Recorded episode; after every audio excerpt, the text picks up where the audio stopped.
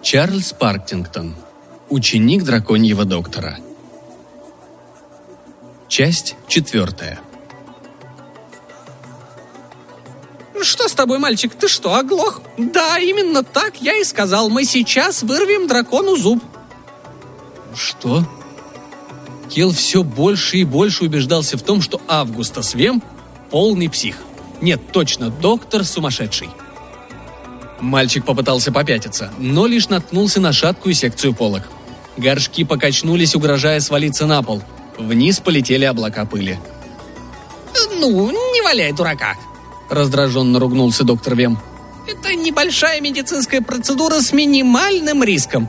Не знаю, чего она тебя так встревожила. Доктор сверился со списком у него в руках. Э, так, что еще, что еще? А, ну конечно, Возьми вон тот домкрат у стены, хорошо?» «Домкрат?» — повторил Келл, недоуменно оглядываясь. «Только не говори, что ты не знаешь, что такое домкрат. Насколько же отсталой была твоя деревня?» Августа Свем послал небесам невнятное богохульство. «Смотри, вон он, домкрат, видишь? Ну, тот, стойка с воротом и шестеренками. Ну, то есть вон с теми колесиками, с маленькими зубчиками по краям. Даже маломальски образованные общества используют домкраты для поднятия тяжелых грузов. Доктор тряхнул головой и замолчал, сообразив, что зря тратит слова. «А, вы имеете в виду эту штуку?» Кел подхватил странное механическое приспособление, прибавив его к свернутому тросу из волокон агавы и большим клещам, которые он уже держал до этого. «Эту, эту, Кел!» – вздохнув, пробурчал доктор. «А теперь еще одно последнее, и на этом все. Двигаясь вдоль стеллажа, он остановился напротив полки с рядом узкогорлых бутылочек с ярлычками «Снотворное». Указательный палец доктора аккуратно пробежал по склянкам. Э, «Морфин, настойка опия, нет, экстракт лотоса, возможно, гашиш, боюсь, конопля недостаточно сильна». Наконец он выбрал маленькую пурпурную бутылочку, потряс ее и поднес ближе к лампе – Ага, вот она. Эссенция Нептуньи. Это должно сработать. Уже направившись к двери, он повернулся и сказал. «Иди за мной, Кел. Это не займет много». Дракон был большим. Очень большим. У него была громадная пасть. У него были гигантские зубы. И ему, очевидно, было очень больно – «Это всего лишь шум, Кел!» – успокоил Августа Свем трясущегося мальчишку после того, как эхо страдальческого рева, устав метаться меж сырых каменных стен, утихло. «Этот дракон-добряк. Большинство крупных драконов плотоядные. Их легко узнать. У них вдоль хвостов растут острые шипы, на голове треугольный гребешок, а в пасти большие центральные боковые резцы – из-за них-то они и выглядят свирепо. А это особи из вида травоядных. Тебе совершенно не о чем беспокоиться. Травоядные это как? Спросил Кел, прикидывая, есть ли здесь выход, который бы не охранял Олм. Разве не понятно? Травоядные — это те, которые едят траву. Очень мирный тип драконов. Они вообще не питаются мясом. А уж тем более человеческим. Так что, видишь, беспокоиться действительно не стоит. Что такого может случиться? Кел озабоченно взглянул на ученого. Вот уже второй раз доктор говорит ему, что беспокоиться не надо. И это по-настоящему беспокоит. Доктор Вем невозмутимо достал из кармана бутылку Нептуньи, открыл крышечку, подошел ближе к драконьей морде и вылил половину содержимого пузырька на кончик подрагивающего раздвоенного языка – а теперь готовь домкрат, Кел. Он нам понадобится через...» Доктор взглянул на карманные часы. «Три с половиной минуты». Они стали ждать. Через две минуты дракон в первый раз сонно зевнул. К концу третьей он зевнул второй раз. Движения его замедлились, огромная голова вяло повисла. Глаза слепались. «Быстрее, Кел. Тихо поторопил помощника доктор Вем. «Дай мне домкрат». Теперь доктор стоял так близко к животному, что полы его черного пиджака хлопали на ветру, которые рождали подрагивающие драконьи ноздри. Кел шагнул к хозяину и вложил домкрат в руки доктора. Ровно через три с половиной минуты, впав в состояние столь близкое ко сну, что от ракочущих похрапываний завибрировали все камни в стенах загона и все косточки в теле Кела, дракон зевнул снова. И когда его массивная пасть открылась, доктор Вем подался вперед и вогнал туда инструмент, после чего торопливо заработал деревянным рычагом на боку, качая его вверх и вниз. Челюсти попытались сомкнуться, но домкрат им этого не позволил – и с каждым нажатием на рычаг храповое колесо поднимало головку устройства все выше, соответственно, все больше и больше раздвигая челюсти.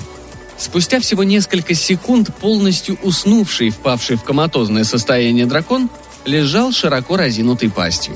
Августа Свем отступил, чтобы полюбоваться своей работой. «Отлично! С самой трудной частью покончено!» «Теперь забирайся туда, парень, и найди зуб, который мучит бедняжку». Дав указание мальчику, доктор важно скрестил на груди руки. «Что?» Слабо застонал, не поверивший своим ушам Кел, и попятился. «Забраться туда? Вы же не хотите, чтобы я залез ему в пасть, ведь так?»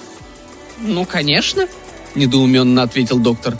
«Э, «Тебе надо попасть внутрь, чтобы обмотать веревкой больной зуб», Отсюда этого не сделать, а мне с моей хромой ногой с задачей не справиться. Работы на пять минут, Кел.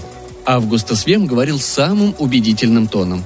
Смотри, он травоядный, его челюсти надежно закреплены, и он без сознания.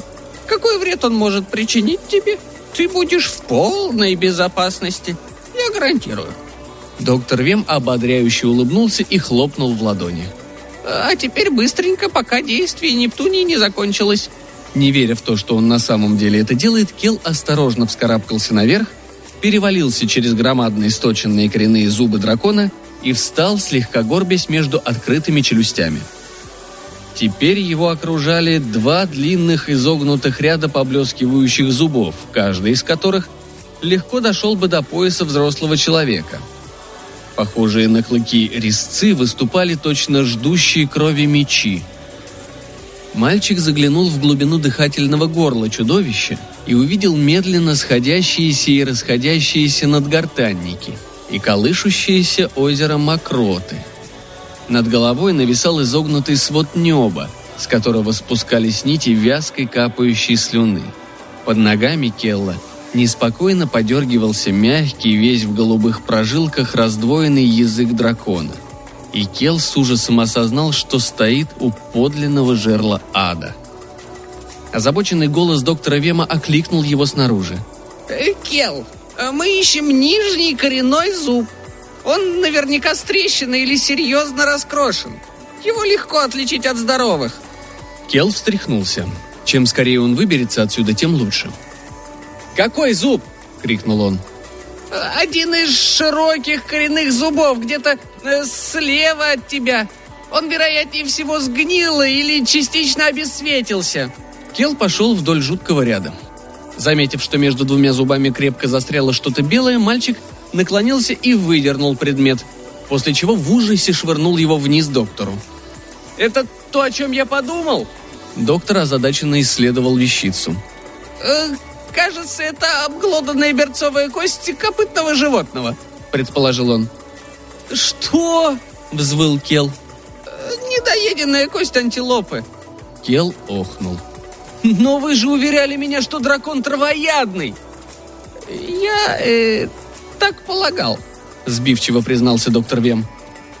«Я спускаюсь, я выбираюсь отсюда немедленно», — завопил Кел и начал карабкаться на ближайший зуб. Но как только мальчик повис на нем, зуб покачнулся. Кел пригляделся. От верхушки до полуобнаженного края эмаль пронзала дыра с зазубренными краями. Внутри почти все сгнило. Кел поспешно вернул зуб в прежнее положение, не встретив особого сопротивления.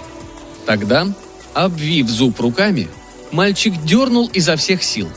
Он ясно услышал мягкое чмоканье, когда поврежденный коренной зуб чуть-чуть вылез из своего гнезда.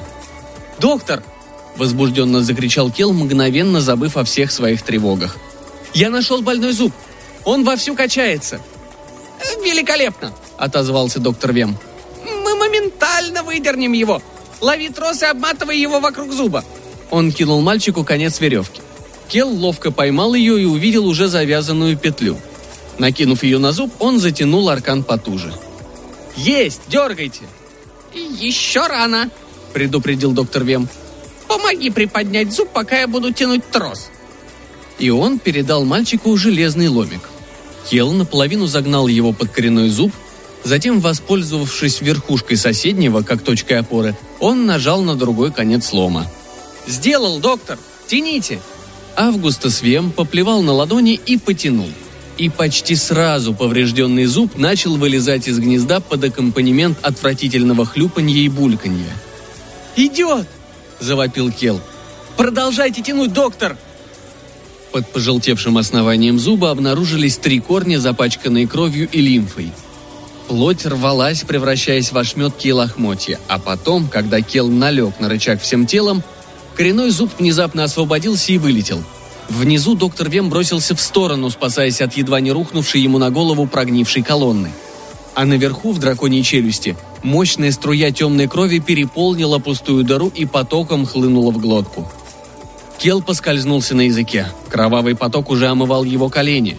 Напор течения поволок его назад, и дико молотящий руками Кел закричал в ужасе от того, что сейчас его смоет вниз головой в огромную драконью глотку. Удушающая тьма сомкнулась вокруг него. Мышцы пищевода крепко стиснули тело, выжимая из легких воздух. О том, чтобы пошевелиться, не стоило даже думать. Можно было лишь медленно соскальзывать все ниже и ниже по рыхлой глотке дракона. Доктор Вем с несчастным видом вскинул к небесам руки. «О, Господи!» Пробормотал он, переминаясь с ноги на ногу и вспоминая, что случилось с Джедом всего неделю назад. «Неужели еще один?» Подпрыгнув, он ухватился за драконьи зубы и подтянулся настолько, чтобы можно было заглянуть в проем раздвинутых челюстей – Опасаясь худшего, он вгляделся в окровавленную пасть. «Ты там, Кел?» – позвал доктор упавшим голосом. «Ну, конечно, я здесь!» Глухо отозвался мальчик, и эхо подхватило его слова. «А где мне, черт побери, еще быть, как вы думаете?» Затем раздались звуки борьбы. «А теперь, пожалуйста, пожалуйста, вытащите меня отсюда!» «Да!» – заверил ученика доктор. «Э, «Точно же! Только закрой глаза и заткни нос!» «Зачем?» «Просто сделай это, Кел!» — велел Августа Свем. «Немедленно!» Кел вдохнул поглубже и подчинился приказу. Внезапно дракон начал блевать. И прежде чем Кел успел осознать, что происходит, он вылетел из драконьего рта и шлепнулся на пол загона. Мальчик лежал на камнях в разливающейся луже рвоты, моргая, кашляя и пытаясь отдышаться. «Ты жив!» — воскликнул доктор. — «Только не благодаря вам», – буркнул Кел, стирая грязные вонючие потеки с лица и отряхивая волосы. «Не благодаря мне?» – обиделся Августа Свем. «Вы забываетесь, молодой человек. Если бы я не заставил дракона отрыгнуть тебя, ты бы к этому времени уже превратился в бесформенный ком, перевариваемый желудочными соками». Кел мотнул головой. «Если бы не вы, я бы никогда вообще не оказался в пасти дракона», — горько сказал он, пробуя подняться. Доктор Вем стиснул руку мальчика и поддержал его. «Ну, возможно, ты прав, Кел», — угрюмо признал он. «Но мы же не станем ссориться из-за всяких мелких непредвиденных случайностей, не так ли?» Кел закатил глаза. «Идем», — предложил доктор Вем. Э, давай убираться отсюда. Тебе надо умыться и полностью сменить одежду. Позади них дракон, оправляясь от эффекта Нептуньи, сонно взревел и захлопнул челюсти с такой силой, что домкрат превратился в обломок. «Еще одна мелкая непредвиденная случайность?» – спросил Кел. Доктор Вем выглядел ошеломленным.